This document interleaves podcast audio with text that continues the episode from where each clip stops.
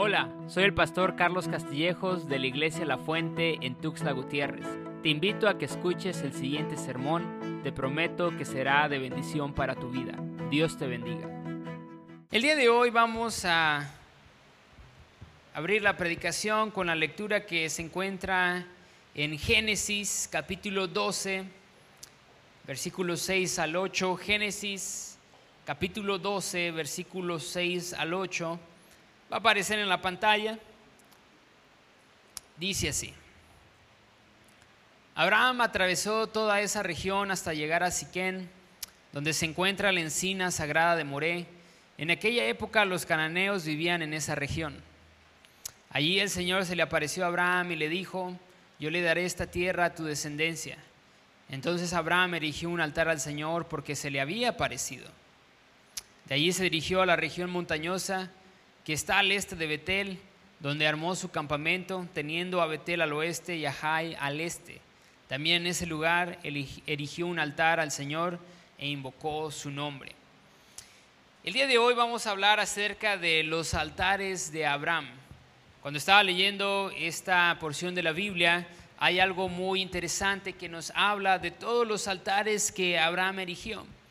A los 22 años de edad, ya anteriormente lo había mencionado, fue que yo tuve un encuentro con el Señor y a raíz de eso empecé a orar más, empecé a leer la Biblia más, empecé a ayunar no porque alguien me lo pidiera, sino porque yo mismo, así un aplauso, sino porque yo mismo quería tener y tenía más sed del Señor.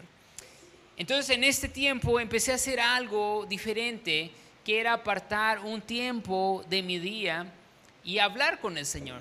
Todos los días Iba a la universidad en las mañanas, regresaba a mi casa, comía y por ahí de las 4 de la tarde me subía a mi, a mi cuarto y cerraba la puerta para hablar con el Señor.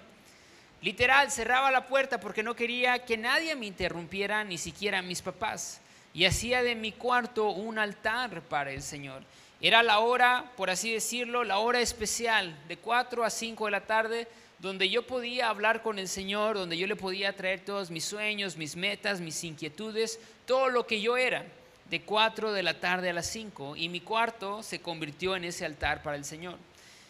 Los años pasaron y conforme pasaban los años o los meses, le iba agarrando mucho cariño a mi cuarto, porque era en ese lugar donde el Señor me ministraba, donde el Señor me corregía, donde el Señor me dio muchas grandes promesas, yo puedo y recuerdo los en qué lugar del cuarto o de mi cuarto yo estaba arrodillado, o en qué parte del cuarto yo estaba llorando, o en qué parte del cuarto yo daba gracias al Señor por todo lo que Él había hecho en mí. Pero ese era mi altar.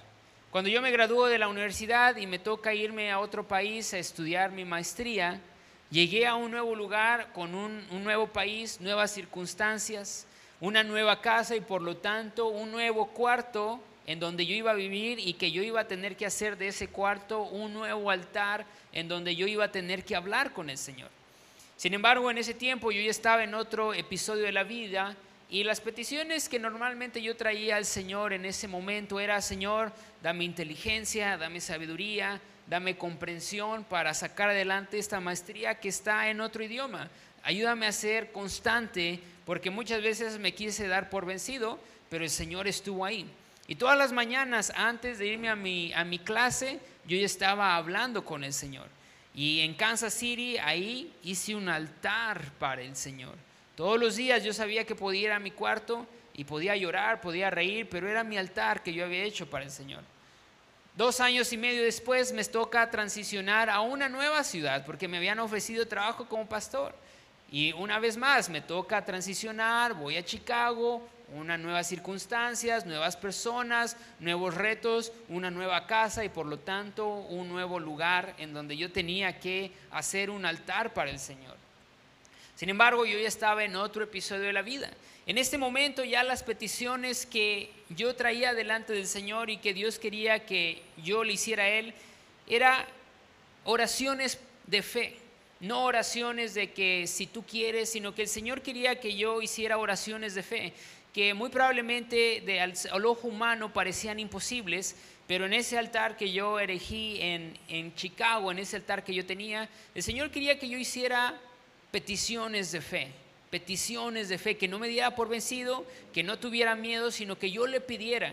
Y pude ver su mano bondadoso. Me dio varios trabajos donde la única respuesta que era era él que me lo había dado. Había gente más capacitada que yo, gente con más títulos que yo. Sin embargo, el Señor me abrió la puerta porque en ese altar que yo hice, el Señor trataba conmigo para que yo hiciera oraciones de fe, que en Cristo Jesús no había nada imposible. Y de esta manera, Abraham está haciendo lo mismo. Cuando él está con su padre, con su familia, el Señor le dice, Abraham, deja tu tierra y tu parentela y vete a la tierra que yo te mostraré. No le da más instrucciones al Señor. Y Abraham obedece y deja a toda su familia. Y cuando llega al lugar de Siquén, el Señor se le aparece, Dios se le aparece a Abraham y le da una gran promesa.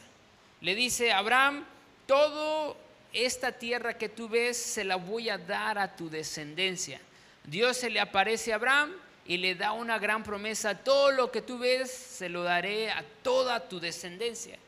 Como esto pasó, Abraham construyó un altar y alabó al Señor, porque Dios se le apareció y porque Dios le da una promesa, ahora Abraham hace un altar para alabarlo y exaltar y glorificar su nombre.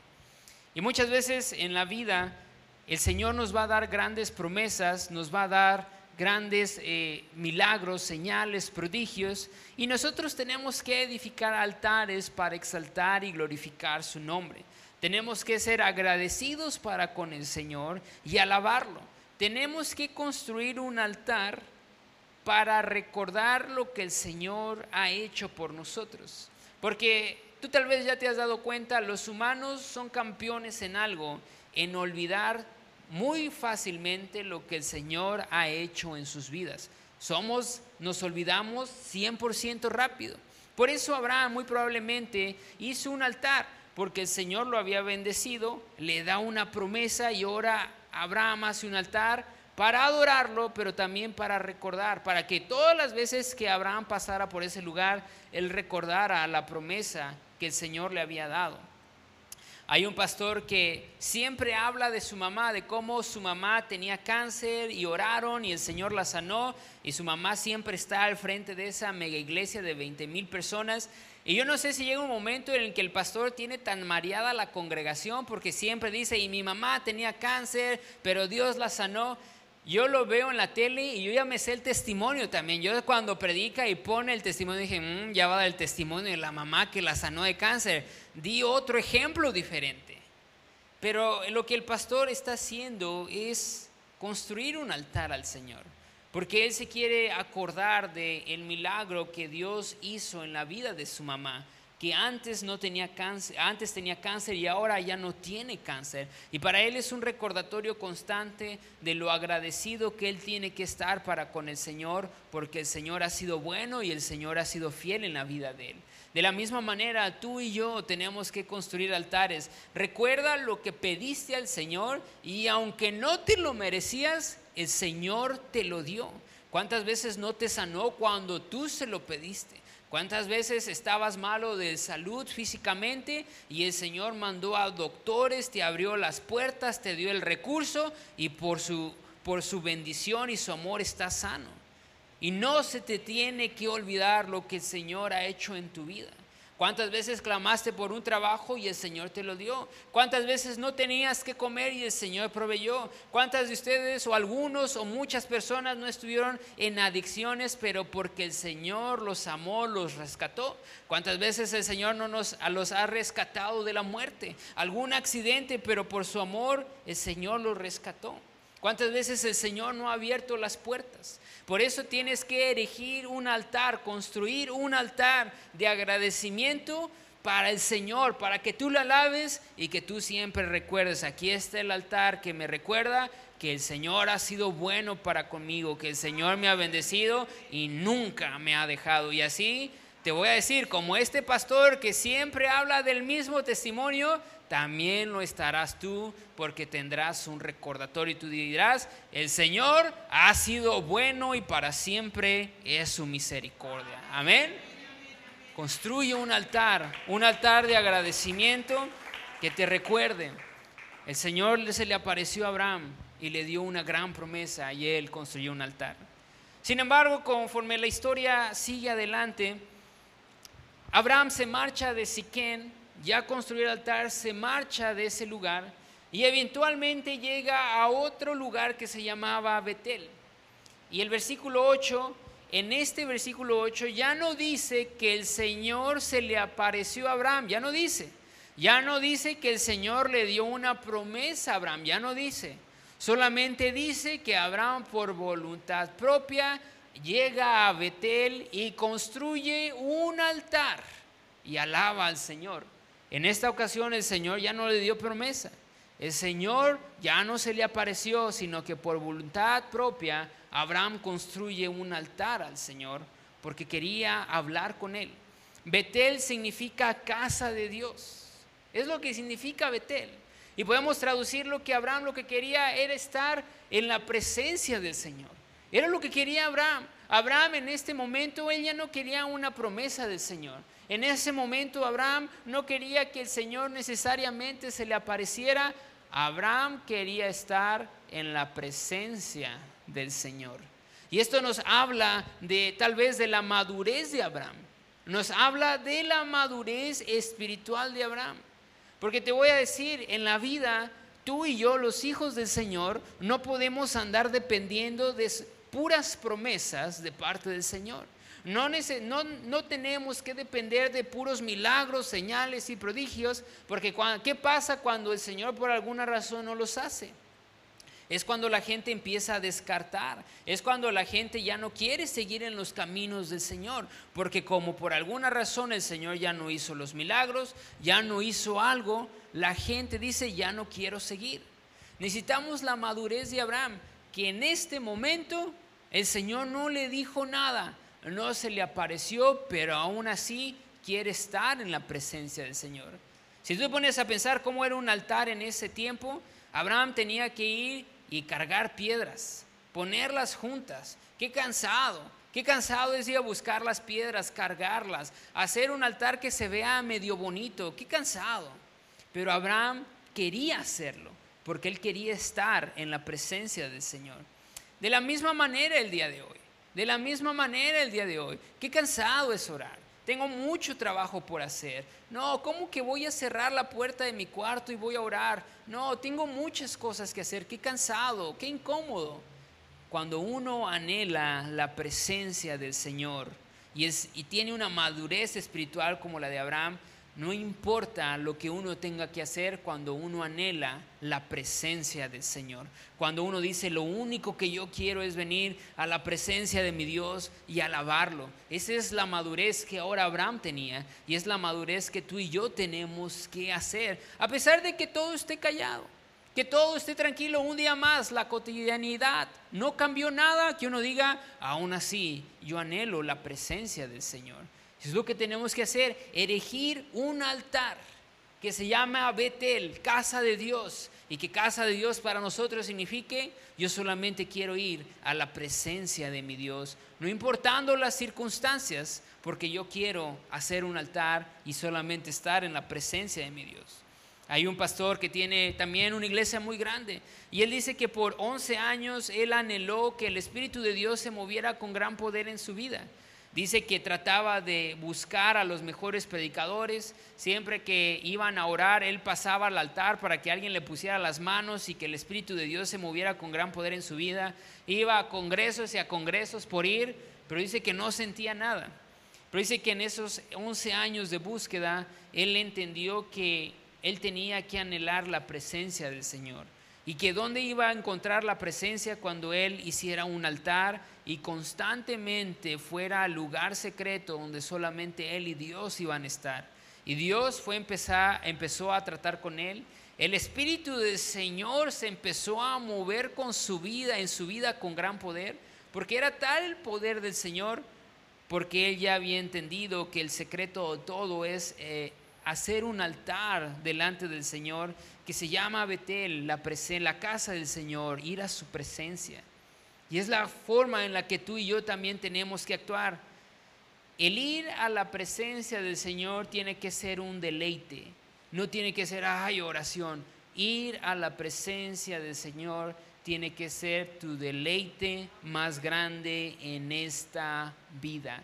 Y si tú no tienes un altar todavía, si tú dices, yo en mi casa no tengo ningún altar, es más, no tengo nada, no oro, puedes hacer un altar en tu trabajo, puedes hacer un altar en tu casa, ese lugar íntimo con el Señor.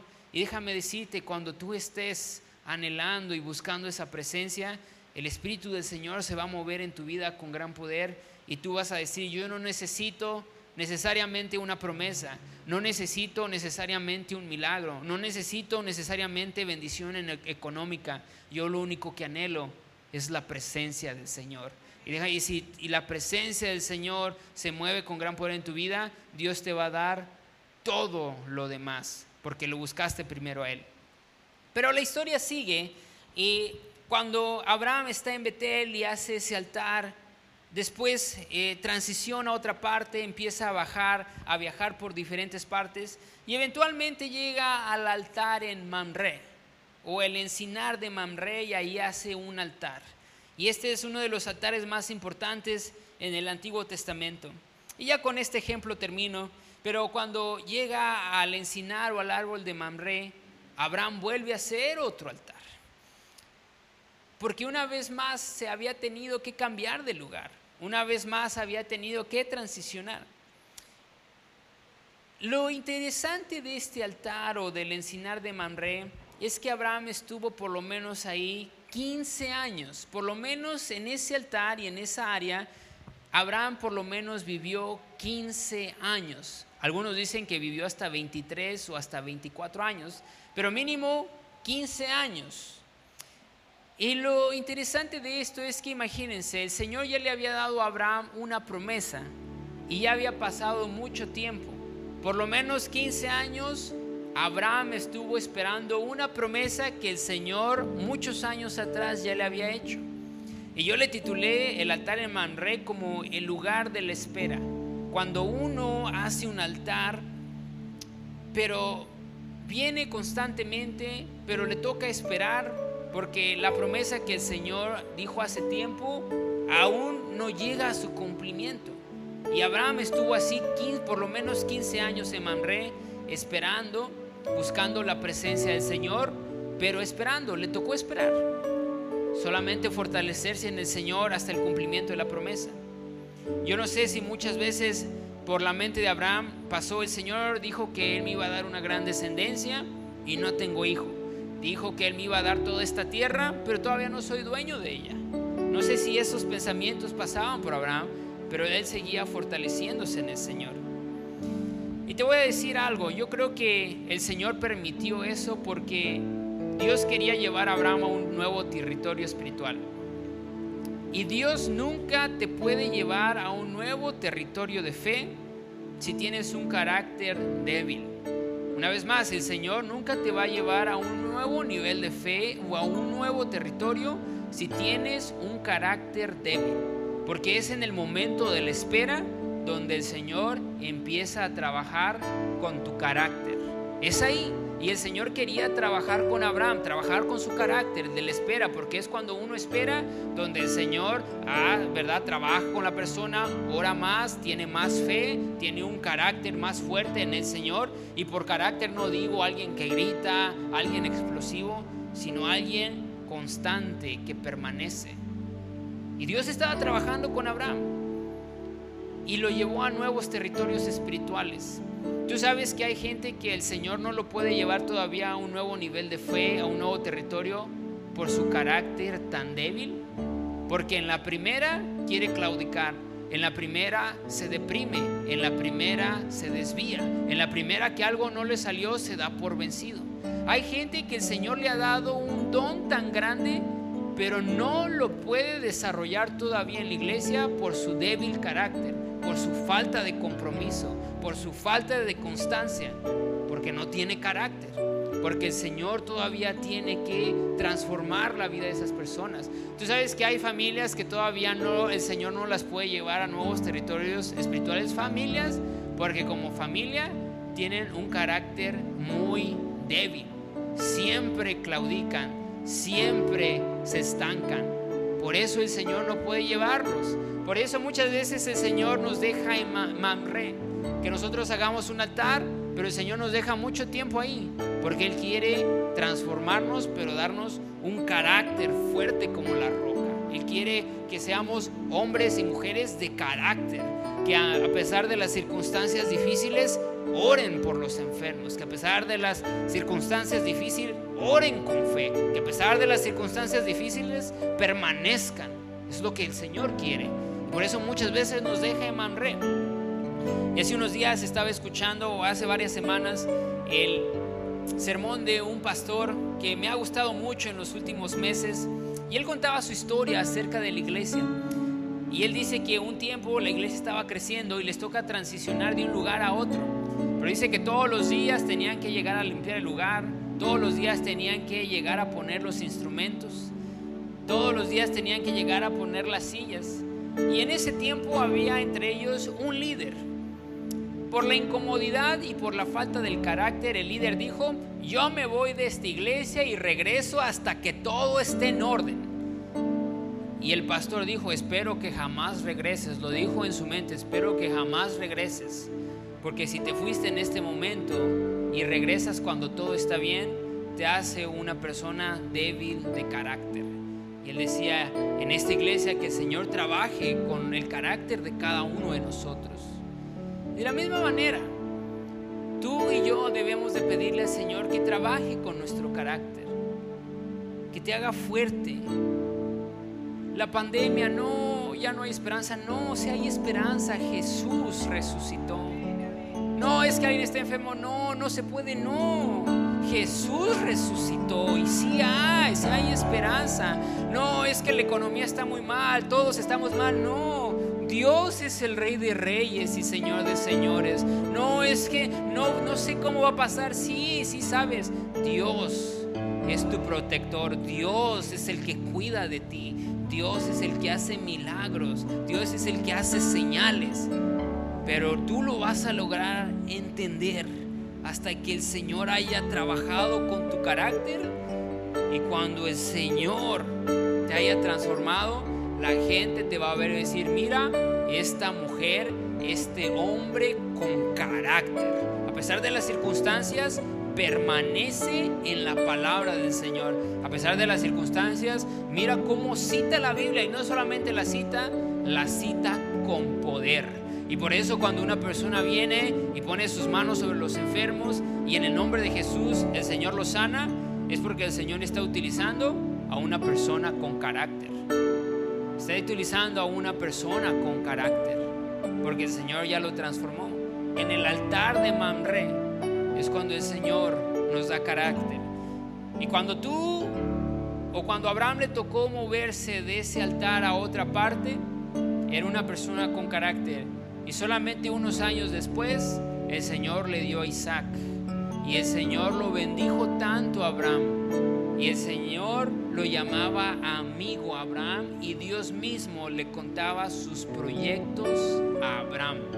Porque Abraham ya había desarrollado carácter.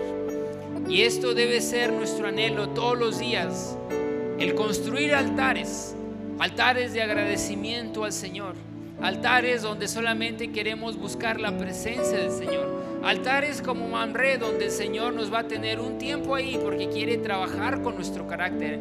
Sea cual sea, tú y yo debemos de construir altares al Señor.